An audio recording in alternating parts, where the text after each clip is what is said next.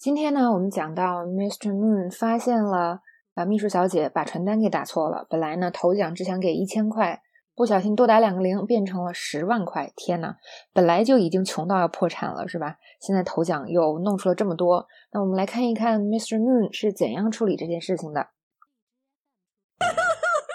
For the last time, Miss Crawley, I'm not going to fire you. Why would you pull yourself together and please blow that nose of yours? No, no, no, not in here. Blow it outside. Thank you. 那么首先呢，秘书小姐就在哭。那么啊、呃、，Mr. Moon 先生就说了，For the last time, Miss Crowley, I'm not going to fire you。就是说，哎，我再说一次，我不会把你给解雇的。那么说了这句话之后呢，啊，Mr. Moon 又说了，现在啊，你要振作起来。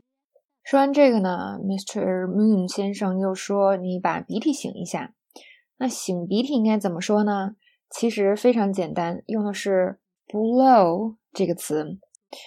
Blow your nose 指的是擤鼻涕。比如说，我得擤下鼻涕，I need to blow my nose。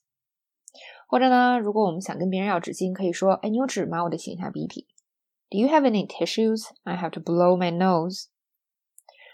或者有人碰你的纸巾是吧？你说 Don 不要不要碰那个，我用那个擤了鼻涕的。” Don't touch that.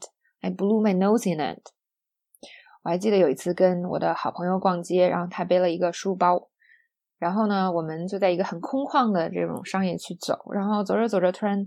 有人提醒我们说：“哦，有人可能在偷你们的包。”然后我们才发现，就是他包后边那个拉链被拉开了。